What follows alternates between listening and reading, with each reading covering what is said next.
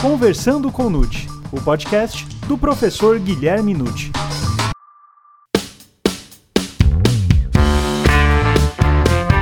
Olá!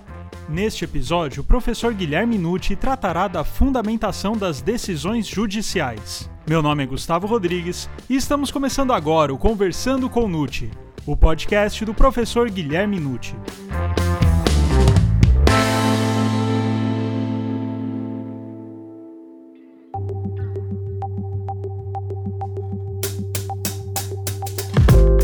Professor Nucci, qual a principal razão para que as decisões judiciais sejam fundamentadas? Em primeiro lugar, um feliz ano novo a todos. Este é o nosso primeiro podcast do ano de 2021. E eu escolhi um tema particularmente interessante a todos os que atuam na esfera criminal, que é o importantíssimo tema da fundamentação das decisões judiciais. E é sobre esse assunto que eu pretendo falar, respondendo então já a primeira questão que me foi formulada. A base, meus amigos, das decisões judiciais deverem ter um fundamento sólido e seguro tem basicamente duas fontes. A primeira é de natureza constitucional nós encontramos no artigo 93, inciso 9 da Constituição Federal, que todos os julgamentos dos órgãos do Poder Judiciário serão públicos e fundamentadas todas as decisões sob pena de nulidade. Essa é a base essencial. Mas nós temos também uma base política, uma fonte política, porque o Judiciário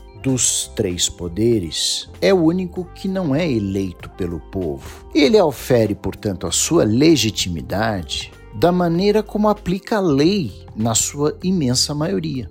Por quê?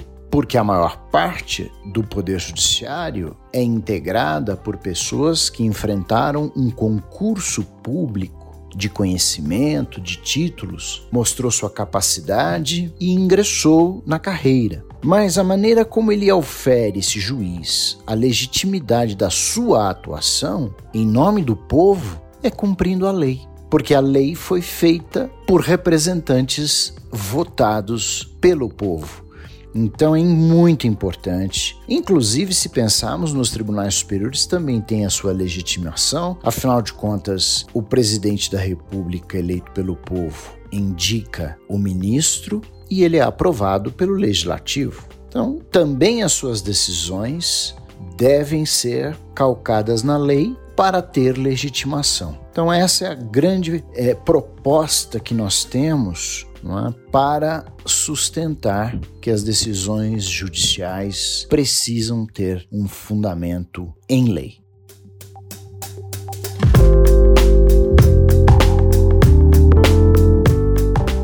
Professor, todas as decisões proferidas pelo magistrado precisam ter fundamento?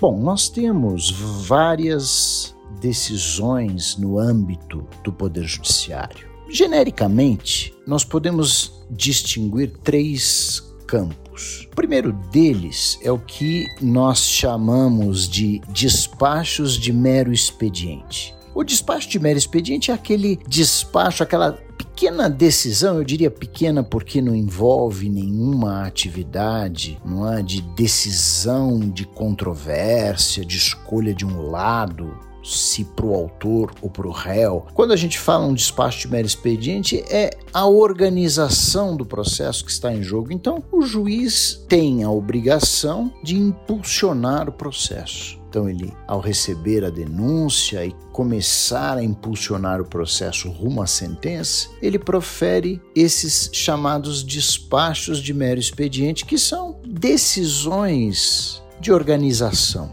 de administração do processo. Marcar uma audiência, por exemplo. Então designa audiência para o dia tal, intimem-se as partes. Nomeie o perito fulano de tal, possibilita às partes indicação de assistentes técnicos e assim sucessivamente. Então não há necessidade de fundamento, porque na realidade o juiz está simplesmente reproduzindo o texto legal que determina ele que impulsione o processo. Agora, eu não vou dizer a vocês que, embora um despacho de mero expediente não precise ter fundamento, não possa estar sujeito até mesmo a um recurso ou até uma ação constitucional, como o habeas corpus, porque se o juiz tumultuar o processo, deixar de cumprir a lei e proferir um despacho desorganizando o curso normal do processo, podemos falar em interposição de uma correição parcial ou até mesmo, se for um prejuízo grave para o acusado, do habeas corpus. Por outro lado, Existem as decisões chamadas interlocutórias, agora sim, são verdadeiras decisões porque o juiz precisa decidir uma controvérsia, uma polêmica, um entrave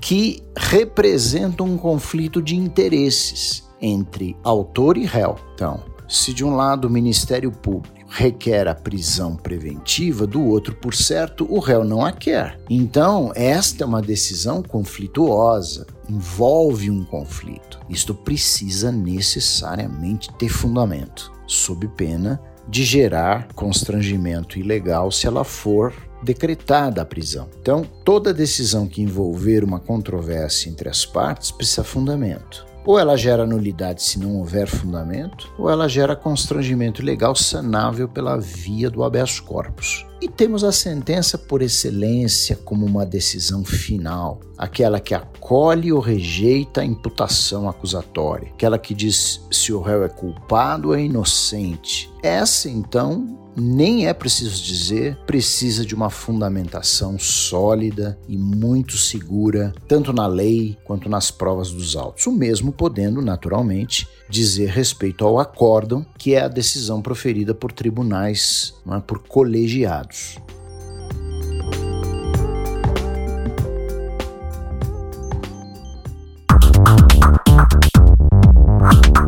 Professor Nutt, existem parâmetros para a fundamentação de decisões judiciais? Após a edição da Lei 13.964 de 2019, o processo penal ganhou é, o que já havia no processo civil, um artigo específico para indicar quando esta decisão do juiz é realmente fundamentada ou quando ela não pode ser considerada fundamentada. Então, no artigo 315, no parágrafo 2, nós lemos que não se considera fundamentada qualquer decisão judicial, vejam, qualquer uma, seja ela interlocutória, sentença ou acórdão, e aí vem os incisos dizendo o que significa uma não fundamentação, uma negativa de fundamentação, uma carência de fundamentação. Então vamos lá. No inciso 1, refere-se o legislador ao juiz limitar-se a indicar, reproduzir ou parafrasear um ato normativo sem explicar a sua relação com a causa ou a questão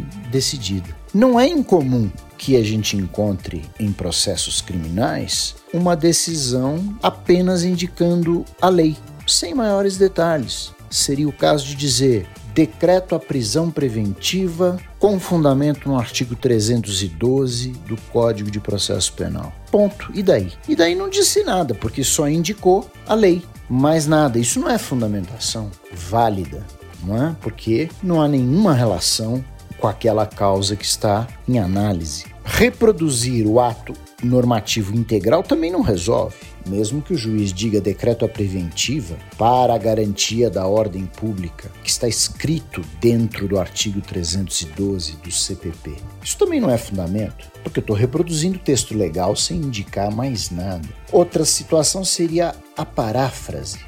Paráfrase é você dizer a mesma coisa com outras palavras. Então eu posso chegar e dizer, olha, decreto a preventiva porque a sociedade carece de segurança e ordem. Bom, em lugar então de dizer que eu decreto para garantia da ordem pública, eu mudei as palavras e disse basicamente a mesma coisa. Então, também não serve, porque afinal de contas, não tem nenhuma relação concreta entre o conteúdo da norma e o caso que está em apreciação. Depois nós temos no inciso 2 o seguinte: empregar conceitos jurídicos indeterminados sem explicar o motivo concreto da sua incidência ao caso. Na verdade, isto significa o seguinte: o conceito jurídico indeterminado constitui uma teoria.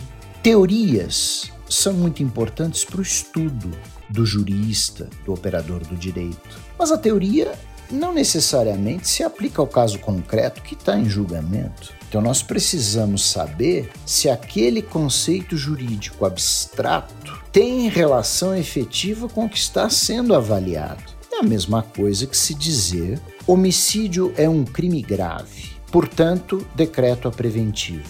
Bom, teoricamente, é o homicídio um crime grave se ele for qualificado, ainda é hediondo. Então, podemos saber disso visualizando o Código Penal, analisando a sua pena elevada, as consequências de ser hediondo, por exemplo, e sabemos que é um crime grave. Mas isso em tese. Agora, será que é um crime grave naquele caso concreto? Afinal, há homicídios e homicídios. Há até homicídios que nós chamamos no jargão forense de privilegiados. É aquele homicídio que tem uma pena menor. Então, não necessariamente o homicídio é uma situação no campo concreto grave. Pode haver até um homicídio em legítima defesa. E aí, meus caros, nem mesmo crime é. Então é muito importante que o juiz diga: este homicídio é grave por causa disso, disso, disso, disso. Então, ele invoca todos os argumentos necessários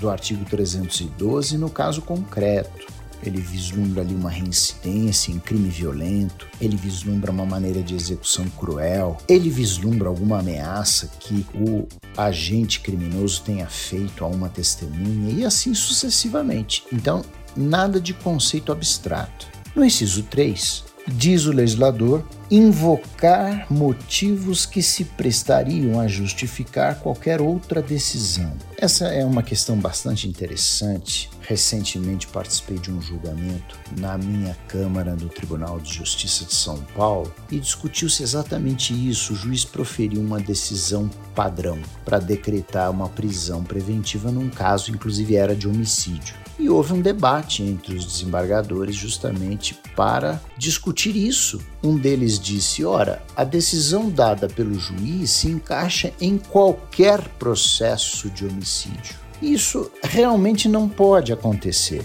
porque nós temos que diferenciar os casos como nós diferenciamos as pessoas.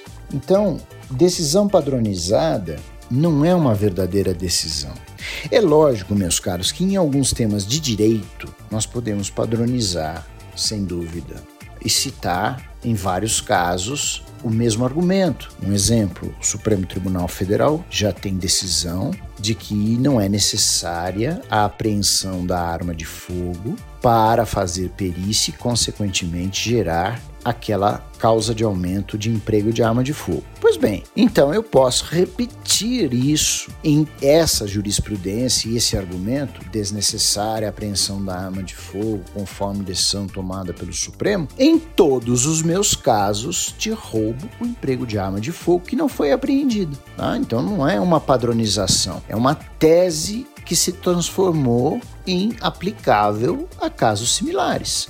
Agora, o que, que eu não posso fazer como magistrado é proferir frases vagas. Não dizem respeito à decisão em relação a uma tese. É dizer, um exemplo, a defesa alega um cerceamento de defesa concreto e eu digo: cabe ao Poder Judiciário zelar pelo devido processo legal, garantindo ampla defesa e o contraditório a todo o acusado portanto não vislumbro nulidade. Ora, eu não disse absolutamente nada. Na é verdade, eu disse apenas o óbvio. E essa minha frase eu posso usar em qualquer caso, porque em todos os processos criminais o judiciário tem que zelar pela ampla defesa e contraditório. Não é isso que gera ou deixa de gerar nulidade. É o que o advogado do réu alegou. Então, é muito importante que a gente não faça decisão padrão dessas que não dizem absolutamente nada de concreto para o caso em julgamento. No inciso 4, o legislador diz não enfrentar todos os argumentos deduzidos no processo capazes de, em tese,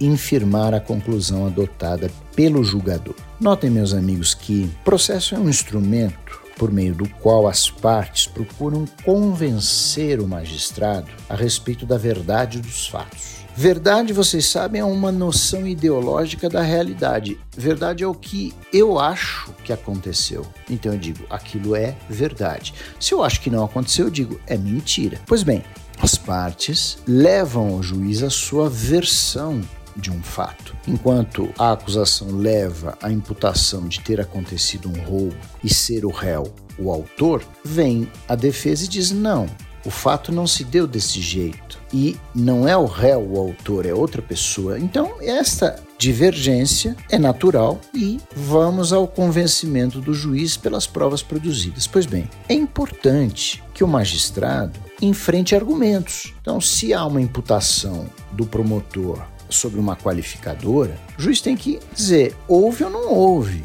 e não simplesmente afastar, por exemplo, a qualificadora e nem falar absolutamente nada sobre ela. A defesa alega legítima defesa. Como é que nós vamos simplesmente passar por cima de uma coisa tão relevante que pode absolver o réu? Então, é preciso que o juiz é, rebata os argumentos das partes ou acolha, mas de qualquer maneira enfrente para fazer um processo justo. Agora, lógico, meus amigos, não há necessidade de enfrentar todos os argumentos que as partes propõem, até porque muitos são excludentes. Se eu, por exemplo, aceitar uma legítima defesa e o advogado disser: Olha, juiz, houve legítima defesa, mas se não houver, gostaria que o excesso fosse reconsiderado para fins culposos dizer, e não dolosos. Bom, mas se eu aceitei a legítima defesa, eu não preciso comentar a respeito do excesso. Porque não houve excesso, eu acolhi a legítima defesa e o mesmo eu digo se eu rejeitar completamente a legítima defesa, eu não tenho que ficar discutindo o excesso. Então vejam, há argumentos que, acolhidos ou rejeitados, afastam outros. Então é uma questão de lógica. No inciso quinto, diz o legislador, limitar-se a invocar precedente ou enunciado de súmula sem identificar seus fundamentos determinantes, nem demonstrar que o caso sob julgamento se ajusta a aqueles fundamentos. Isso significa, meus caros, colocação de jurisprudência genérica a parte e o juiz também, com a facilidade tecnológica hoje existente do copia e cola que os computadores permitem, é muito simples ficar coletando jurisprudência na internet. E aí eu posso fazer uma peça de várias laudas, lotada de jurisprudência, e se você for espremer realmente o que presta dali, sobra muito pouco. Então não adianta ficar invocando precedente ou mesmo ficar citando súmula sem mostrar que aquilo que está escrito no precedente é perfeitamente aplicável ao caso concreto. Meus caros, a experiência mostra que petições volumosas, cheias de jurisprudência ou doutrina, sentenças muito longas, também repletas de jurisprudência, não são padrões de sabedoria, muito menos de erudição. A pessoa que realmente conhece vai no ponto.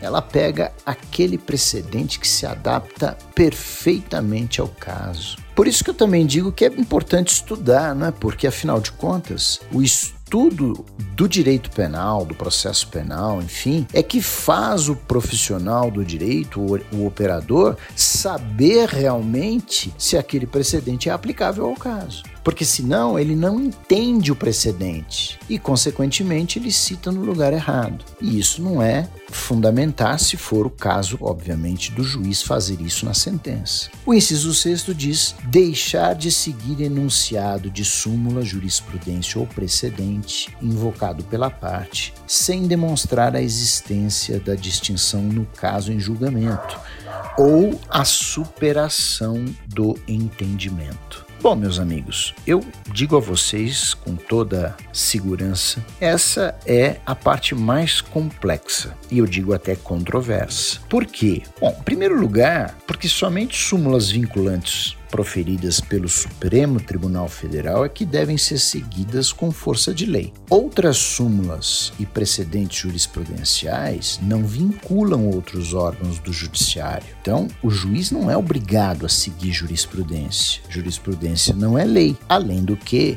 vamos convir, é justamente não aplicando uma certa jurisprudência, dando obviamente bons fundamentos, é que a gente acaba conseguindo, por força de argumentação, mudar a jurisprudência. Jurisprudência, como eu disse, não é lei, é a opinião de outro juiz de um tribunal superior, mas que pode mudar com a composição do tribunal, pode mudar com o próprio juiz refletindo e mudando a sua ideia a respeito de um fato. Enfim, esse é um ponto que precisa ser visto com mais cautela, porque não necessariamente quando o juiz deixa de cumprir ou seguir o preceito sumular ou a jurisprudência citada pela parte, ele está errando, até porque pode ter jurisprudência sentido contrário. Correntes jurisprudenciais diversas e ele apostar numa corrente e não na outra. Então essa parte precisa ser vista com cautela. Apenas eu defendo que toda decisão proferida no plenário do Supremo em matéria criminal deve ser seguida.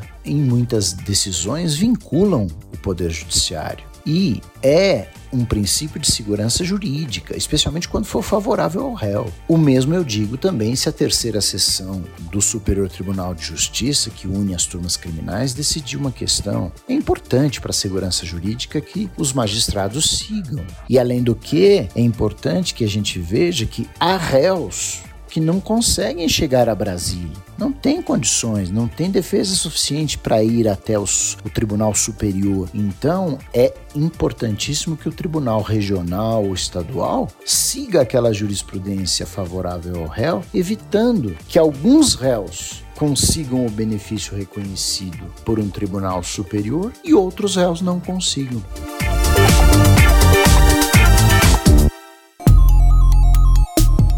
Professor Nutti, agora para finalizar a última pergunta. Há exemplos de decisões cuja fundamentação é completamente inadequada? Sem dúvida. Existem muitos exemplos é, concretos de decisões cujo fundamento é inadequado. Mas eu gostaria de dizer a vocês, em primeiríssimo lugar, que o que torna uma decisão judicial péssima é incoerência e contradição. Quando o juiz é incoerente, faz, fala uma coisa e faz outra, ou quando ele mesmo se contradiz, isso transforma a decisão, seja ela interlocutória ou uma sentença, ou até mesmo um voto num acórdão, inaceitável. Então eu tenho alguns exemplos que eu costumo enumerar, vou, vou usar alguns exemplos de crime de tráfico de drogas. A gente tem algumas expressões que são repetidas muitas vezes sem uma maior reflexão, como por exemplo dizer que o réu tem personalidade voltada ao crime. E alguns dizem isso porque o réu tem antecedentes. Se ele tem antecedentes, a gente já tem a circunstância judicial para avaliar os maus antecedentes. Agora, personalidade é o comportamento dele perante a sociedade, que se traduz em qualificativos, positivos ou negativos, atributos. O indivíduo é responsável e irresponsável, não é? ele pode ser bem-humorado, mal-humorado, agressivo, calmo. Isso é um comportamento. Agora, não se pode dizer personalidade voltada ao crime, porque nós estaríamos quase que dizendo que alguém é criminoso por essência. Né? Como dizia Lombroso, né? o homem nasce delinquente. Então, não vamos confundir personalidade comportamental, portanto, com maus antecedentes, coisas erradas que o indivíduo fez na vida e por isso foi condenado. Outra coisa que é muito comum é o magistrado reconhecer que o indivíduo é reincidente e ele não define qual é a reincidência, qual é o elemento que ele vai levar em consideração? Às vezes o indivíduo é multi-reincidente, ele tem mais de um antecedente, é preciso que o juiz diga: olha, se eu vou levar em consideração e os tribunais têm autorizado reincidência e maus antecedentes, eu tenho que apontar na sentença é? qual é o precedente que gera a reincidência e qual é o outro precedente diferente que gera mau antecedente, para não haver bis in idem. Outra coisa que o Superior Tribunal de Justiça já até foi categórico ao afirmar ser incongruente, quando o magistrado dá, em matéria de tráfico de drogas, né, o redutor do artigo 33, parágrafo 4 no máximo, é? E, portanto, a pena fica em um ano e oito meses de reclusão, mas ele deixa de aplicar penas alternativas sem dar justificativa nenhuma, reconheceu que o indivíduo é primário, tem bons antecedentes, e o que é pior, da regime fechado inicial. Quer dizer, não tem bom senso, porque afinal de contas, uma pena de um ano e oito meses em regime fechado para um primário sem antecedentes de um tráfico chamado privilegiado. Então, o próprio STJ já chegou a conceder habeas corpus coletivo para que isso não aconteça. Outra situação interessante é citar jurisprudência antiga, antiquada. E aí eu digo que há muitos juízes é? em várias instâncias que coletaram jurisprudência sobre um determinado caso e aí eles vão repetindo, repetindo, repetindo aquela jurisprudência, entra ano, sai ano, eles não vão coletando coisa nova. De repente você está num caso de 2021, citando jurisprudência de 1991. Quer dizer, aquela composição não existe mais, aqueles magistrados não estão mais na ativa.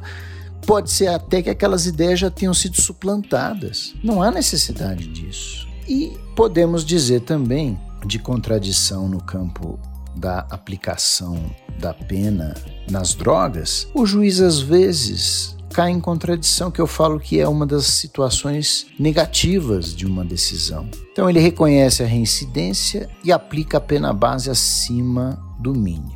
Muito bem. Depois, quando ele vai avaliar o redutor, ele diz: considerando a primariedade, concedo o redutor. Ora, ele acabou de aumentar a pena por causa de uma reincidência que ele reconheceu, sabe-se lá onde, porque ele não apontou nos autos qual era o processo gerador da reincidência. Depois ele fala em primariedade e aplica o redutor. Aí, quando ele aplica o redutor, isso são casos concretos que eu venho levantando com o tempo, ele substitui a pena de um ano e 11 meses de que ele encontrou por duas restrições de direito, mas ao mesmo tempo da regime semiaberto por causa da reincidência. Vejam, isto é uma sentença que eu coletei. Reconhece a reincidência, sobe a pena. Considerando a primariedade, dá o redutor substitui a pena por restritiva e considerando a reincidência da semiaberto, quer dizer, é uma decisão com todo respeito que não pode ser mantida em hipótese nenhuma. Ou o tribunal vai corrigir diretamente, ou numa atitude mais rigorosa, proclama a nulidade daquela decisão, manda o juiz da outra. Então, são exemplos apenas que eu mencionei há pouco, que eu venho coletando, é? agora estando no tribunal, para mostrar, sem evidentemente citar nomes, porque não há necessidade nenhuma, de decisões não fundamentadas coerentemente. Aqui eu elegi é? alguns exemplos de aplicação da pena. Mas existem também contradições e falta de lógica também na fundamentação para uma condenação e às vezes até falta de lógica para absolver. Então, era isso que eu gostaria de pincelar nesse primeiro encontro que nós temos em 2021.